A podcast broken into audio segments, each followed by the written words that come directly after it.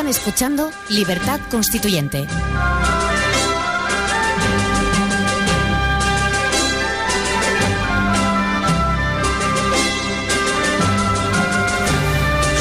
Bueno, bienvenidos de nuevo. Estamos ya en el debate político de hoy, que como todos los lunes es bajo el lema Independizar la justicia. Y para ello contamos hoy en el estudio con don Pedro López Arriba. Buenos días, don Pedro. Y con don Jesús Santaella. Buenos días, don Jesús. Buenos días. Y también con don Antonio García Trevijano, que está en línea con nosotros. Buenos días, don Antonio. ¿Qué tal, amigos? Eh, me alegro de que Pedro esté conduciendo hoy el programa en lugar de su compañero. Pues no, no va a ser fácil No. eh, dirigir a un jurista como Jesús Santaella. Ya verás la que te espera. Y a otro como don Antonio García Trevijano. No, eh, yo no, yo soy más fácil. Nos divertiremos de todas formas. Bueno, pues yo les dejo sin más, sin más que comiencen el debate. Eh, si acaso situarlo, por ejemplo, con el tema de la formación de los grupos parlamentarios, que hoy leíamos el editorial de nuestro compañero Pedro González, en el que denunciaba pues que la mesa parlamentaria se hacía juez y parte en esa decisión de formación de grupos.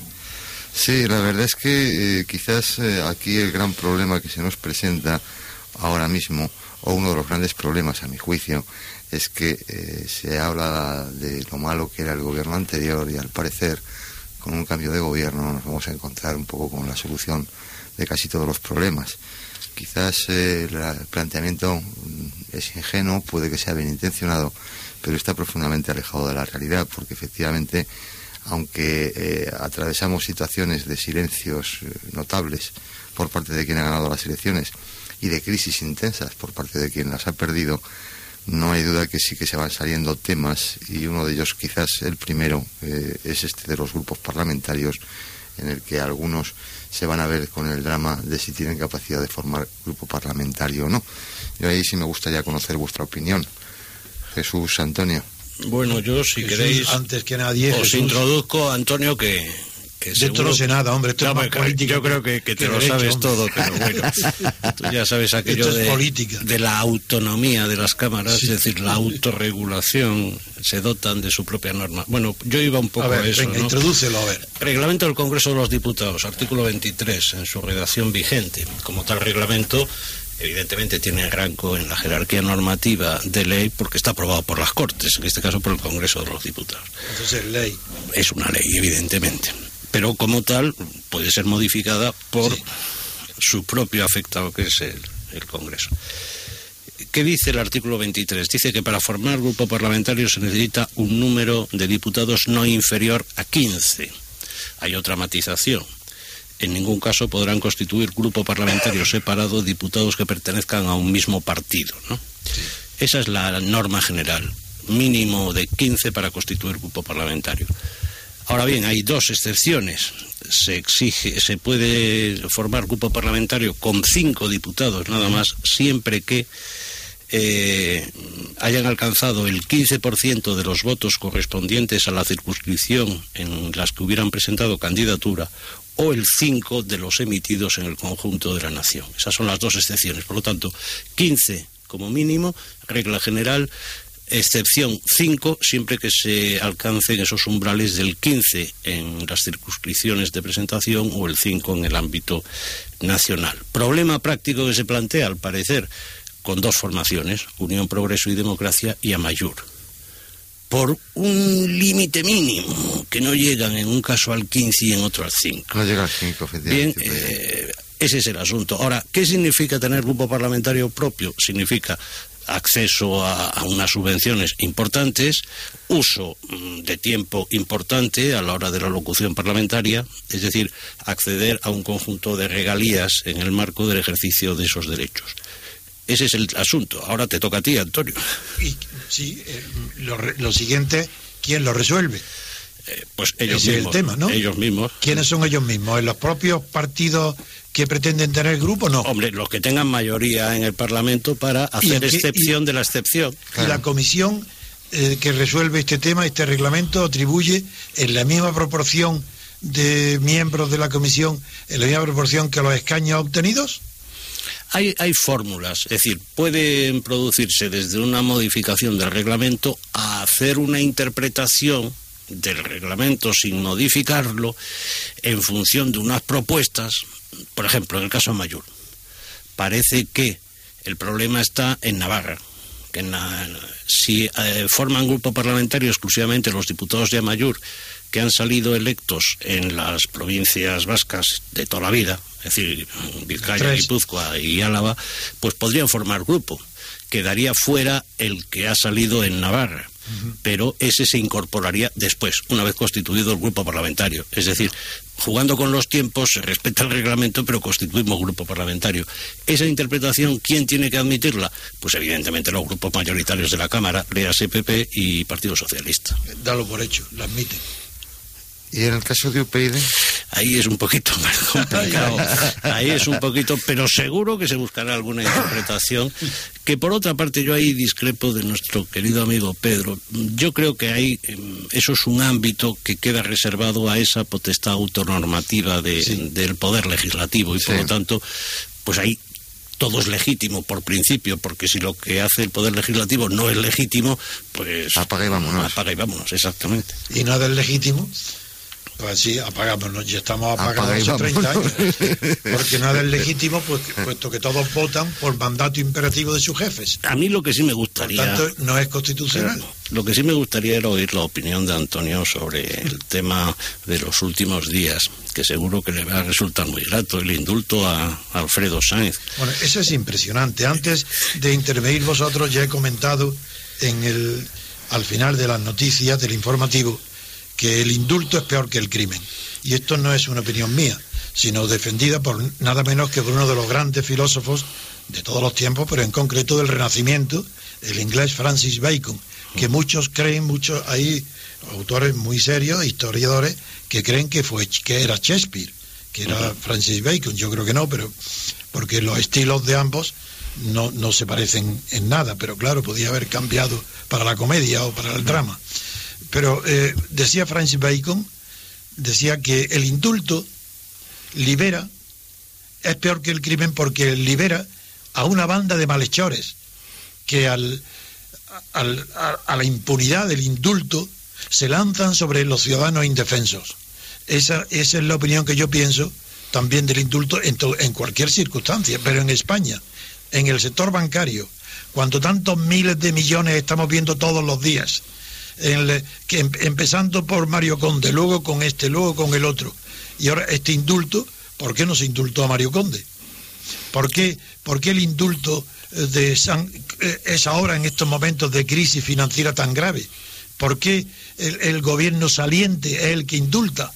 ¿Por qué el gobierno saliente que estaba con Emilio Botín eh, viéndose un día sí y otro no, lo indulta? ¿A qué viene este indulto? ¿Qué necesidad tiene el sistema financiero de que el señor Sainz sea indultado? ¿Acaso es que es el hombre más competente que hay en la banca española y es preferible que haya eh, es preferible que un delincuente condenado por eh, en firme sea es mejor que sea indultado a que mantenerlo apartado de las finanzas? Y luego además parece que el Tribunal el Tribunal Supremo estuvo en contra de la concesión del indulto, ¿no? lo cual le da unos ribetes que claro no es que sea exigible, no es un informe al parecer vinculante el que emite el tribunal correspondiente, en este caso el Supremo, pero desde luego desviarse de, del informe que da el tribunal correspondiente no deja de tener también su miga, ¿no? Claro, y para no ser no para ser hipócritas como casi todo el mundo porque si no la gente no, no nos creería, tenemos que decir, nosotros no tenemos nada con Alfredo Sainz, eh, nosotros no tenemos nada de, personal contra él, puede ser que sea una magnífica persona, y, estamos en contra del indulto por principio, pero no contra esta bella persona. Yo, de todas formas, ahí, empezando por el final, voy a remitirme a los hechos, porque por eso de la bella persona, vamos a ver. Es que es lo que han dicho, ¿no? Bueno, este señor ha sido condenado. No, ¿qué es lo que ha dicho, no dicho, ¿Qué es las palabras literales que ha dicho el Banco de España? No, no, no, es para cumplir los requisitos de honorabilidad. Eso es otra cosa, eso Ah, es un concepto claro. técnico jurídico administrativo. estético que enseguida lo confundo todo con lo bello. Se te notan los antecedentes granaínos. Vamos a ver, los hechos son muy contundentes. Este señor fue condenado mm, firme por el Tribunal Supremo, aunque rebajó la, la condena a tres meses por acusación y denuncia falsa. ¿En qué consistió la acusación y denuncia falsa? Bueno, mm, querellarse por presunta estafa contra unos presuntos deudores de un presunto préstamo del Banco Español de Crédito, con la agravante de que el asunto le cayó a un personaje conocido, el entonces juez Estivil, Ah, uy, que visto lo visto, pues lo que hizo fue al pobre presunto deudor del presunto préstamo meterlo de momento en la cárcel. Y se pasó algún tiempo en la cárcel, este pobre señor Ontiveros, ¿no? Bueno, pues este juró por su honor perseguir hasta el final al señor Sáenz, y lo consiguió. Porque al parecer Alfredo Sáenz, consejero delegado de Banesto entonces, era consciente de la falsedad de la acusación que dirigía contra el señor Ontiveros. Se llegó hasta el Supremo y le condenaron. Naturalmente, un, un ejecutivo bancario que ha sido condenado en firme Sí, no y puede nada ya, menos claro. que pues no reúne el requisito de honorabilidad para poder continuar en el desempeño del cargo. Exacto. Ese es el problema. Entonces, claro, mm, entre otras cosas, hasta se podía jugar quizá el plan de pensiones. No olvidemos que este señor tiene asegurado de por vida una retribución de Sí, nueve, miles de millones. nueve euros, no, perdón, nueve millones de euros Claro. al año, ¿no? Entonces el capital para asegurar esa cifra, pues es algo alta, ¿no? Bien, estos son los hechos. Ahora, preguntaba Antonio, ¿qué necesidad había ahora? Evidentemente esa, mantener la honorabilidad, mantenerle en el cargo y permitirle la jubilación de oro eh, Pero a la que que- ¿qué seguramente tiene objetivas? ¿Qué razones objetivas había para el indulto? Son Sí. solamente subjetivas. No, exactamente. Es favorecer a este señor, Ahora, nada más. La pregunta para mí más importante es ¿por qué ahora? Sí, sí, Claro. claro. Es decir, ¿qué prisa había Sí, en ¿por no esperar hasta ¿Por qué el gobierno eh, el 23 El gobierno de, diciembre? Por, pues la pregunta a lo mejor es porque el entrante no iba a hacerlo. A lo mejor esa es la respuesta, porque sondeado oportunamente el gobierno entrante dijeron, nosotros no. Pues claro. Lo que dice Jesús Cacho en Voz Populi. Eh, Rajoy consultado dice, yo miraré para otro lado, pero yo no lo voy a firmar ese decreto. Vamos, o no autorizaré a mi ministro de Justicia que refrende ese decreto de indulto. Pero si ha dicho también que él eh, se callaría, disimularía, también es una, un acto irresponsable. Bueno, digamos que a la gallega. ¿O no? Sí, sí, sí, pero es irresponsable. Tú es que eres de Granada, Antonio. Yo es que soy una, una persona simplemente sencilla y normal, Claro. que no, que no entiendo lo de las corrupciones, eso no, no, sé, no entiendo. Ahora, ¿qué, qué extraña relación mantiene efectivamente el grupo Botín o la familia Botín con, Con el Partido Socialista. socialista. Yo no sé si, Antonio, recuerdas tú también la reacción con ocasión de la expropiación de Rumasa que tuvo el padre del actual Botín. Pues claro que sí, ¿Te acuerdas, verdad? claro. Qué casualidad. yo conocí personalmente. Don Emilio el Viejo. Sí, yo lo conocí, sí. Pues aplaudió Sí. lo que era un ataque toda la línea, en todas las expresiones, a los, a los bancos. Porque era un amedrentamiento a los bancos, lo de Sí, Rumasa. sí. Oiga, que somos capaces, como primer gesto, de hacer esto. Pues el primero que aplaudió la barbaridad que significó expropiar Rumasa fue Emilio Botín padre. Bueno. ¿Y qué ha hecho Emilio Botín hijo con el gobierno Zapatero en estos últimos años? El que haya lo suyo se parece a un Merece, ya que hablamos de honorabilidad. Y, y ya que hablamos del indulto de Sáenz, y aunque pueda haber alguna referencia más sobre él, eh, ¿cómo estamos en los temas de corrupción? Justamente, además que van a tener que llegar en su momento a la justicia. Y está habiendo también movimientos, me refiero concretamente a, a dos casos también famosos, en el momento presente, el caso Blanco y el caso Urdangarín. El caso Blanco parece que se orienta a que Blanco dice, veremos qué hace, que se va a retirar de la primera línea de la política. No sé cuál será la segunda y cuál será la tercera, eso convendría precisarlo. Y el caso de Urda- de Urdangarín, eh, ese es un caso más problemático, ¿no? No, ese no se puede retirar Claro, claro, claro. de, claro. de su familia. Ese no puede... Y más cuando son accionistas hasta sus hijos de dos y tres años, ¿no? no, se Bueno, puede- ha habido Se precedentes. puede de dimitir del matrimonio por divorcio, pero de la paternidad no se puede dimitir. Eres padre de los nietos del rey. Bueno, ahí en, en las noticias, no sé si la habéis oído de nuestro propio eh, emisora, de Libertad Constituyente han leído o visto, sí, supongo que leído, porque de memoria es imposible, de la lista de las corrupciones de, de la empresa NOS. Eh, están no solo en Valencia, sino en Cataluña, en Madrid, en Alcalá y por toda España. Eso huele a competencia ya de la Audiencia Nacional. ¿eh? Eh, eso es evidente. Ah, ah eso, estaba yo esperando. Territorial. Estaba yo esperando que llegáramos nosotros, porque no quise, no quise decir nada en las noticias para reservar este asunto que acaba de nombrar Jesús. Claro. el asunto, al estar por toda España, la competencia de la audiencia es patente y eh, ya vamos para gran alegría de algunos porque parece que este juez de Mallorca, no de Garzón el señor Castro es, es es un hombre excesivamente minucioso verdad parece que sí. Ah, y digo que no para para Garzón que hubiera disfrutado Oh, eh, haciendo de este caso la vista gorda como hizo con Botín. Parece que le ha caído al juzgado central 2. el titular es Ismael Moreno, es un juez eh, en, absoluto mediático, enormemente discreto, prudente. Pero yo tengo eh, buena opinión. Veremos qué, veremos qué pasa. De todas formas, este es un caso es un caso desgraciado porque... ¿Pero ya lo han atribuido a la audiencia? No, no, no. no todavía no. Hay un escrito de la representación procesal del expresidente de Baleares, de Matas, que al parecer pide que se que se pase la competencia a la audiencia, nacional. ¿Porque cree que la va a favorecer? Bueno, yo creo que eso le perjudica. Pues no lo sé. Lo que pasa que yo creo que decía es un caso desgraciado, ya empezando empezando por el nombre de la de la organización esta uh, sin fines lucrativos. El nombrecito también se las trae. ¿eh? Es, que no sé, llamarse botín y ser banquero o, o, tener una institución de estas características llamada NOS, pues claro. Sí, se habla la, majestad, ¿no? El, nombre el Papa, en fin. Claro. Plural majestático. claro, porque majestático, claro ahí el tema no sería también quizás eh, que, tanto, tanto volumen de negocio para un yerno, eh, a lo mejor no era solo el yerno, ¿no? Eh, además en, tanta, en tantas partes, ¿no? Bueno, no hace falta. Relaciones no públicas este hombre. Presunciones ni hipótesis cuando basta el que esté el yerno, la hija y los nietos metidos en la sociedad y que el tesorero sea el tesorero pagado por la Casa Real. Claro. Eso es bastante, no hay que suponer más. Eso es lo que hay que ir, lo que hay, que es suficiente. Es decir, si el nuevo gobierno no tenía bastante con el asunto económico, viene ahora esto a lidiar también el tema judicial. No está mal, no está mal. De todas formas, eh, eh, desgraciadamente, por el modus operandi de lo que se ha conocido y demás, hay precedentes, ¿eh? Es decir, ¿Precedentes de que ¿De robo de la no, real? No, no, no, no, perdón.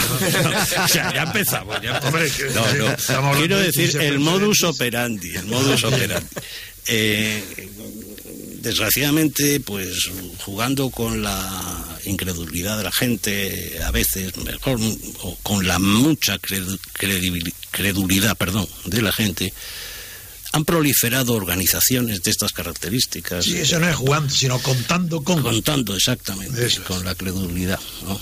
Eh, pues han proliferado organizaciones de estas características que no son sino cajas registradoras en beneficio propio. En Cataluña ha habido varias fundaciones, varias fundaciones al hilo de recabar pues ayudas, eh, donaciones para Hispanoamérica y demás, pues han captado millones y millones y millones de euros que luego pues han ido desviándose a empresas que casualmente eran de los patronos de las fundaciones.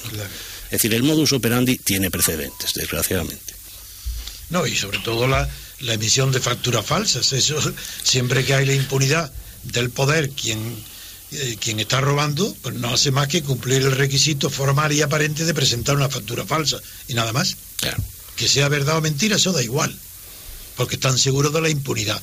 Este hombre, este golfo, no podía imaginarse que él pudiera ser investigado. Claro, claro y por eso presentaba factura a mansalva. Claro, lo que pasa es que hay... Lo que pasa es que hay que saber a dónde ha ido ese dinero. Eso es lo que hay que investigar ahora. Como, como no es posible gastar tan cantidad de millones, a ver dónde está ese dinero. Hay que perseguirlo ahora el dinero. Eso llevaría, eso llevaría a lo mejor a sitios muy complicados. Precisamente. claro, claro, claro. Porque ahí hay otro tema de dinero que también estamos en una, en un final de temporada Claro, yo decía al principio que todo el mundo hablaba de que esto era un problema de mal gobierno, acabado el mal gobierno vendrían ya los tiempos de felicidad y todo se reorganizaría y tal. Pero claro, estamos viendo un final de fiesta que es realmente fascinante, porque claro, nos quedaba, ya había mencionado también, un tercer caso que coge de lleno al, al partido saliente, más si cabe aún que el caso Sáenz, que es el de su propio vicesecretario general, ¿no? O el caso Blanco. El, caso Blanco. Que el caso campeón, sí, que realmente casi parece que también... Pero ha tenido suerte, de, porque se retira de la política creyendo que se le persigue el delito por ser político, pero que si deja de serlo ya no se le persigue. Igual lo salva. Ya, pero fijaros una cosa, al escaño no renuncia. Bueno, claro, porque ahí es donde está el suplicatorio. Claro, claro, la sala segunda del Tribunal Supremo. Que es curiosamente, eh, cada vez que se produce una vacante, pues la provisión de plazas en la sala segunda del, Tribunal Supremo es lo que más conflictos eh, causa. causa en el seno del Consejo General del Poder Judicial. ¡Qué obsesión! Porque sabes lo que a la hora de cubrir una vacante pues en otro sitio, pues en una audiencia provincial, pues no pasa nada, se ponen de acuerdo enseguida, pero cuando se trata de cubrir una vacante en la sala segunda, oye, ¿de los tuyos o de los... Exactamente, exactamente. Así es. Es horrible. Y lo que sí es cierto es que efectivamente, eh, frente a la abstención de Cándido Conde Pumpido, que dijo que él, como era amigo personal suyo, el señor Blanco, no se iba a pronunciar, su segundo, Martín Casallo, pues ha dejado pasar, ya va para 20 días que le ha pedido, al parecer, o 15 días el Supremo que se pronuncie sobre la competencia y todavía no ha dicho nada. No. Está estudiándolo, ¿no? No, pero eso tiene un plazo, ¿no? No, no, que va. Los plazos, ya sabes bien, Antonio, solo rigen para los abogados. Pero legalmente. Para los demás no rigen los plazos, ¿eh? ¿Mm? Ya, ya, ya, ya. ¿Mm? Bueno, pues seguía, seguía yo aquí con algunos asuntos que creo que puede valer la pena y cambiando el tercio, que tienen que ver con algunos de los... Eh, bueno, hay uno, quizás sea antes preferente porque es más rápido, lo resolvemos enseguida, sí. que está, parece ya confirmado que en las elecciones ha habido un millón y, medio de votos que han sido silenciados. Decir, que la, abstención ha sido un millón y medio de veces más, porque la suma de los votos emitidos y las abstenciones declaradas después de las elecciones es un millón y medio menor que la cifra del censo de, dicha antes de las elecciones. Mm. Esto, y claro, esto, está denunciado ya. Ya, ¿eh? tiene otra lectura. Ah, sí, desde luego que tiene otra lectura. Aquí, ¿a dónde han ido ese millón y medio de... De lectores. Sí, de lectores que no aparecen. Bien, esto solamente lo digo porque nosotros, nosotros ya como el movimiento de ciudadanos y la República Constitucional tienen prestigiosos abogados, algunos de los cuales intervienen en esta emisión, emisión y ya tienen el encargo de presentar enseguida la correspondiente denuncia o querella. Ya, o sea que se habría, se habría tomado voto de la abstención para, para dedicarlo a otras finalidades. Eso no lo sabemos. Eso, eso es muy difícil de. lo que sí sabemos es que, que el número de, de votantes más el número de abstencionistas es un millón y medio de, votos menores. Inferior al censo. Inferior al censo. Eso es lo que sabemos. Entonces, ¿dónde están? Pues será que la abstención es superior. claro, claro, por eso he dicho que la abstención es un millón y medio superior. Es decir, que la abstención sería superior al 33%. Ah. Claro, porque yo recuerdo que en los primeros momentos las cifras de abstención Eso quedaba por detrás del PP inmediatamente la abstención y luego ya venía el PP. Eso es lo que recuerdan ahora todos. Que, y luego bajó. Sí, pero es de repente y sin explicación. Ya, ya, ya, ya, ya, ya, ya, Eso es lo que ahora recuerdan. Pero en fin, esto es, no quiero distraernos del tema jurídico, aunque este lo es. Ciertamente, ciertamente. Sobre todo si, si, alguien presenta una denuncia o una querella, por lo menos lo judicializa. Lo judicializa de arriba, eso seguro, que la presentamos nosotros es seguro. Ya. Eso es seguro. Tenemos personalidad jurídica, tenemos abogados y lo vamos a presentar, eso es seguro. Mm.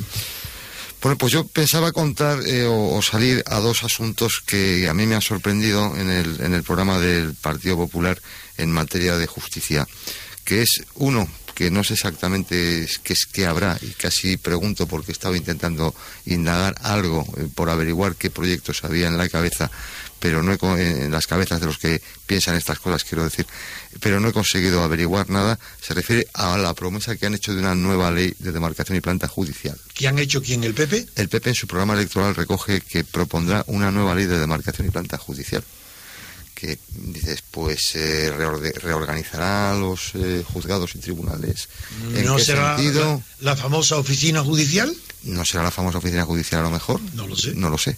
Yo lo he visto, es de las cosas que me han llamado la atención porque entre el rosario de, de cantos a la galería y de enunciación de, de buenas intenciones, llamaba la atención en el programa este punto, ley de demarcación, nueva ley de demarcación y planta judicial, que me ha llamado la atención y dices, pues, ¿y, y aquí qué querrán cambiar? No sé, esa- Tradicionalmente, una ley de demarcación y planta. Es una nomenclatura del siglo Pero, XIX. eh, Ya, sí, ya, ya. pero que en estamos el en el fondo lo que XIX. afecta es a la organización territorial, Territorial, la territorial. territorial de juzgados y tribunales y al número. Y al Y al número. y al claro. número, es decir, que no, no afecta a las competencias. Claro. Hombre, quizá pueda ser, eh, por, por imaginar algo, ¿no? Quizá Por pueda ser el marco eh, que se utilice para en determinados lugares ir a agrupaciones distintas A de la estrictamente autónomas. municipal. Pero ¿no? como no sabemos ejemplo, nada, más vale no hablar por de eso hipótesis. es especular, Ya. ¿no? Es. Pero que esto se refiere exclusivamente a organización Sin territorial y número de juzgados y tribunales, nada más. Y luego había... Y, sí, y el lenguaje, que es lo que me llama la atención, Sí, que sí, no es decimonónico. No decimonónico, progresa, sí, no, sí. no, no, no, no. No se dice para eh, delimitar, fijar las demarca- las, la- los territorios judiciales, los distritos judiciales, los territorios. nada. Se habla de demarcación y planta como se ha hablado siempre. Yo creo que la, Eso, la planta. última es de los años 80, la demarcación Planta. y planta judicial. Muy bien. Sí, ¿no? sí, por, Y- no, no, quizá en posterior. O quizá pueda haber alguna reforma 80, posterior, sí, sí. de los años 80, eso digo, Mm. del siglo pasado. tal. Y luego el, el otro punto que me, que me sorprendió y ya se sacó en la anterior sesión del programa es el cómo prestigiar al Tribunal Constitucional, con lo cual eh, sí ¿Cómo que- prestigiarlo? Sí, el- eh, ellos hablan del prestigio del Tribunal Constitucional en el, en el, en el programa electoral, ¿no? Hombre, ya digo que en el rosario de, de cantos a, a la buena voluntad. Con datura non dat, ¿no? Claro, sí, Salamanca non prestar. ¿no? Pero claro, ese es el tema. que ni Hércules lavando las cuadras de esto puede, puede hacer eso, hombre. los establos de augías sería más sencillo, ¿verdad? Claro, eso no, no- esto no se puede, ¿no? es eh, el, el- el tema. Eh, voy, voy a otro punto que también me ha llamado la atención. Eh, quizás sobre Ah. esto, eh, este es el problema de muchas veces de, de- de la incompetencia y de la ignorancia en los conceptos básicos. Vamos a ver, ¿qué es esto de prestigiar un órgano como Eso es este? absurdo. Oiga, la autoritas no o se gana o por uno mismo o, o no se dispensa vía boletín oficial del Estado. Es que el es prestigio una no- distinción no entre en las y autoritas. El prestigio, claro. Claro. el, el prestigio no, no se tiene ni se otorga. El prestigio el- el- pertenece a, al- a otros, no al, Claro, al mismo, a al los que lo pretende. reconocen, a los que lo reconocen. Pertenece a la sociedad Claro. que va a recibir los hechos judiciales de la- del tribunal. Pero que prestigiar al tribunal, ¿cómo? ¿Será vistiéndolos mejor? ¿O poniéndoles pelucas como los ingleses? Algo de eso debe ser. Hombre, a ver Porque si no, suerte ¿cómo va a prestigiar y, y no les algo compran tan un coche desprestigiado? mejor, no, que a lo mejor también, que a, lo- que a ver si hay suerte y no les compran un coche mejor, que también es otra Sí, forma. prestigio, ¿no? Sí, pre- no, Bueno, también como el dinero da tanto prestigio, Tenemos pues que lo aumenten el sueldo. Tenemos que estimular que lo el aumenten el sector sueldo. automovilístico que se proporciona muchos No, como es verdad que hoy el ¿eh? prestigio lo da el dinero, Aquí tener que mucho dinero, pues que, que multipliquen sus sueldos. Y hay o que, una- le hagan, que hagan facturas falsas como NOS, si eso es lo que le falta ya al Tribunal Constitucional nada más. facturas falsas. Claro. Hombre, ahí eh, tendrán la- el problema, claro, la- el prestigio del Tribunal Es que Constitucional. pero hay que partir de la base que yo tengo un desprecio absoluto por el Tribunal Constitucional y lo digo francamente. No tienen ni idea de lo que es el derecho constitucional, lo aplican además de eso con toda incuria es decir, y, y con toda la impunidad en favor del poder, sea el que sea. Cuando está el PP a favor del PP, si está el PSOE a favor del PSOE. Y son personas eh, no gratas, son personas que terminan ahí para desprestigiar sus carreras. Si alguna vez estuvieron prestigiadas en otro sitio, que es muy difícil que fueran prestigiadas porque si no, no hubieran sido elegidas para ese tribunal. Efectivamente. Y se dedica también, y sobre todo, a erosionar el papel y, el, y- y la función del Tribunal Supremo, al que tiene una cierta tendencia, y no solamente en materias penales, sino también en materias de otro orden, a llevar sistemáticamente la contraria. Hombre, mira lo de los Albertos. Albertos, bueno, pero también hay otras multitudes de, de asuntos eh, menores eh, o de otra índole en las que también suceden esto incluso en vías civiles y en asuntos de, este pero de todas formas a veces también el, Supremo también entra en esas batallitas porque cuando a alguien se le ocurrió plantear una demanda de responsabilidad civil contra la totalidad de los magistrados del Tribunal Constitucional, este ahí a la sala primera de, del Tribunal Supremo, que es eso, con un entusiasmo, desde luego digno de mejor mm. causa, dio cauce y, y fijó doctrina. Exactamente. O sea que unos y otros. ¿eh? No, no, si yo no, no, no, he hecho, no he hecho en esto la, una especial responsabilidad a unos respecto a los otros. Lo que sí que es cierto es que el que es el órgano, eh, digamos que externo y, disfuncional en el fondo es que es el Tribunal eh, Constitucional, es el que efectivamente eh, ataca y a su vez soporta los correspondientes tarascadas y las correspondientes collejas que le pueden dar los otros en un espectáculo que ciertamente no es nada edificante, pero que también yo creo que pero ahí está presidiéndolo plantear, ahí está presidiéndolo el magnífico Pascual Sala, al que yo en la prensa cuando defendió a Felipe González le llamé Lord Protector del Crimen. Sí. Eso lo dije yo en la prensa. y aquí estoy. Nadie se dirigió contra mí y lo dije Pascual Sala. Lord Protector del Crimen de Estado. Hay una circunstancia que por sí misma ya define. Mm, yo creo que no es posible en ningún sistema ser presidente de todo, de todo órgano jurisdiccional, que exista. ¿eh? Y este ni siquiera es jurisdiccional. Bueno, pero es que este ha sido presidente del Tribunal de Cuentas, presidente del Tribunal Supremo y ahora presidente del Tribunal Constitucional. Vamos, es una especie de Montesquieu de alguna forma redivivo, solo le faltaría ya al gobierno. ¿Qué, Montesquieu? Por lo menos quintoriano. Fue magistrado, es verdad. Él es magistrado de lo contencioso administrativo, pero es que juez de profesión. casualmente ha sido presidente de los tribunales por designación política. Y siempre en coincidencia con mandatos del Partido Socialista Obrero Español pues bueno, pues esto es el problema de la influencia de los partidos en la justicia. Eso es bastante frecuente en los funcionarios, funcionarios que son bajitos de estatura.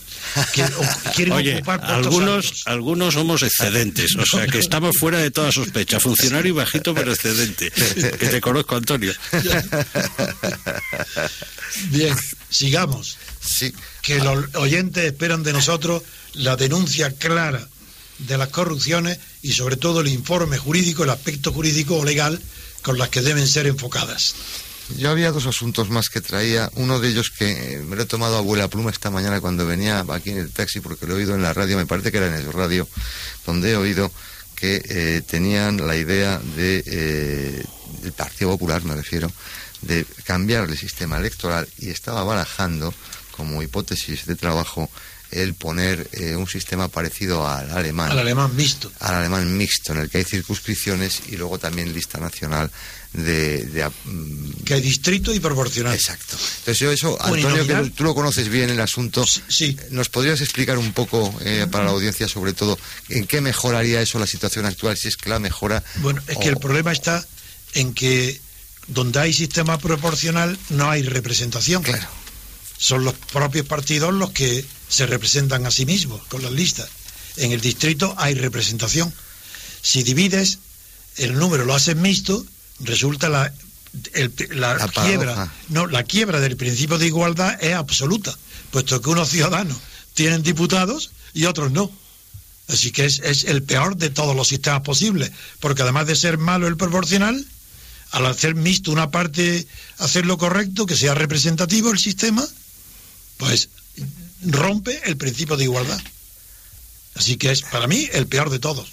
El peor de todos sería... Eh, la, combinación de, por ejemplo, una mitad que fuera designada por las listas sin, sin que ningún diputado de lista pueda ser representativo ni mm. representante mm. de los votantes, puesto que ellos no representan más que al quien los pone en las listas, y la otra mitad que fueran elegidos, como en Francia, bien a una vuelta o a dos vueltas. En Alemania es una vuelta. Es una vuelta, sí. Eh, pues, que fueran elegidos por distritos pequeños, por ejemplo, de 100.000 habitantes, donde cada uno de esos distritos, entre los varios candidatos personales que se presentan, que ya no son los partidos, porque el partido propone, puede poner quien quiera, pero no se puede votar a un partido.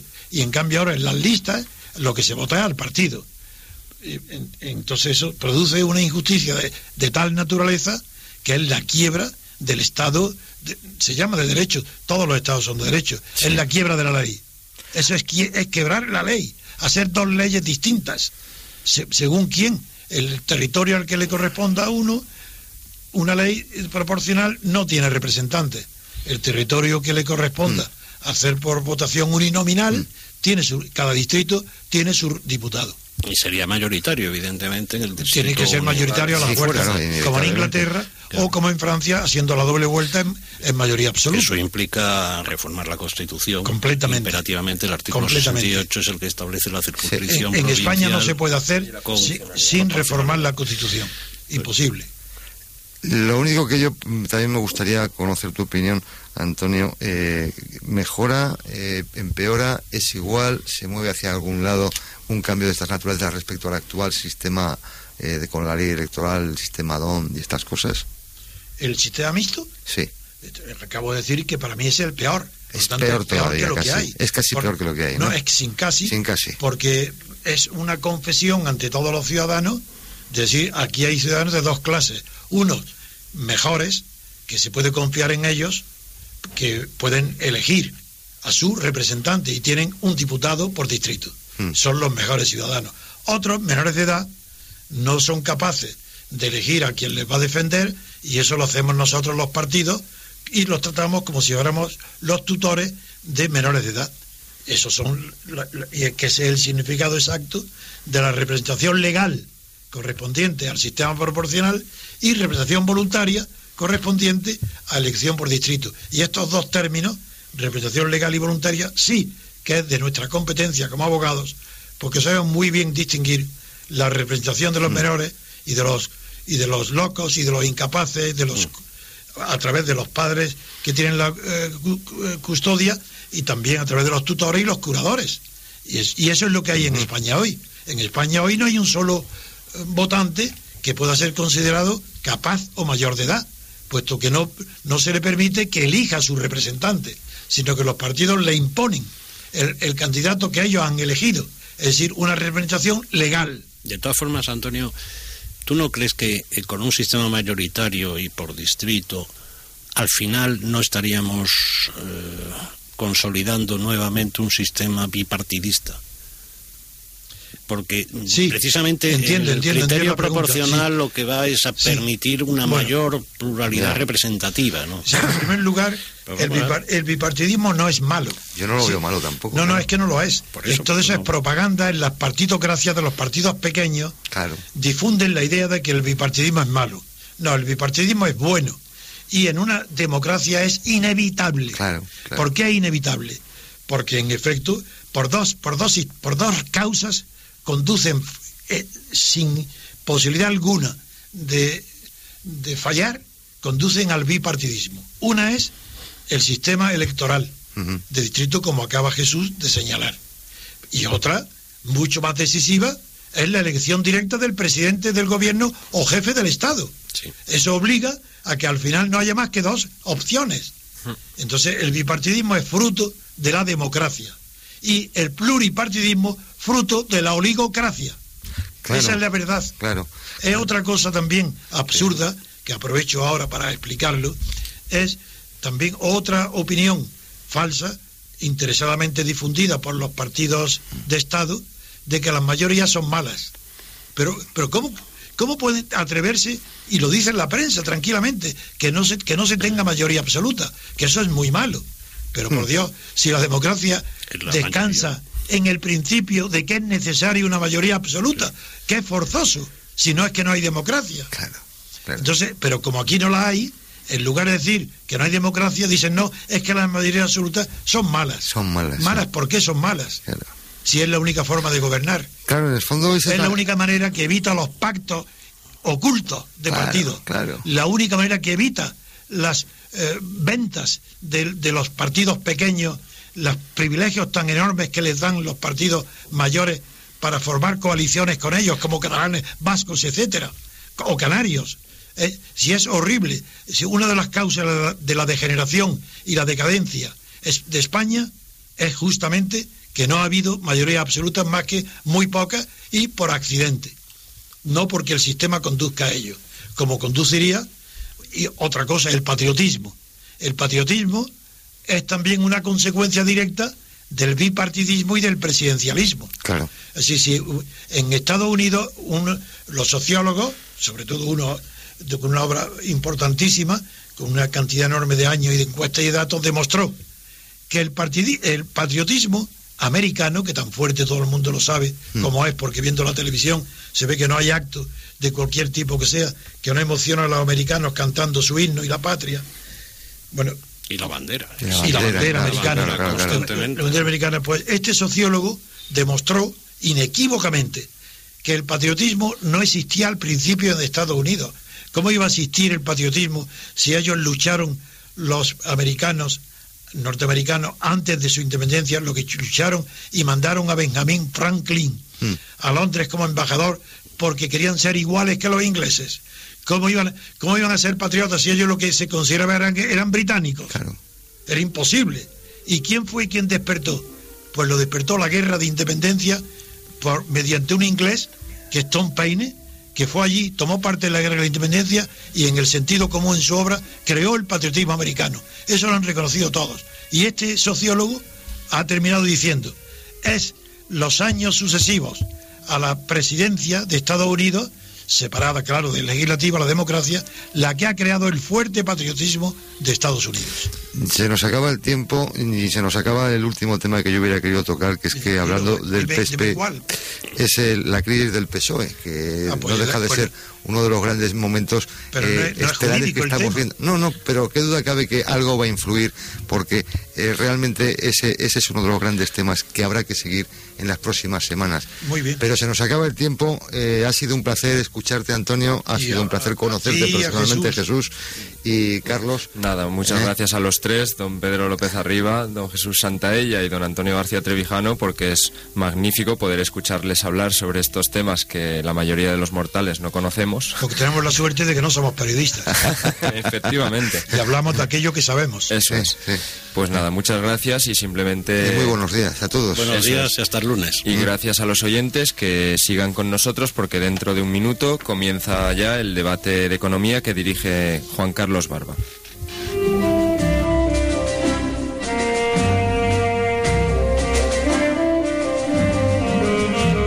Escuche también Libertad Constituyente en www.diariorc.com o en www.radiolibertad.com.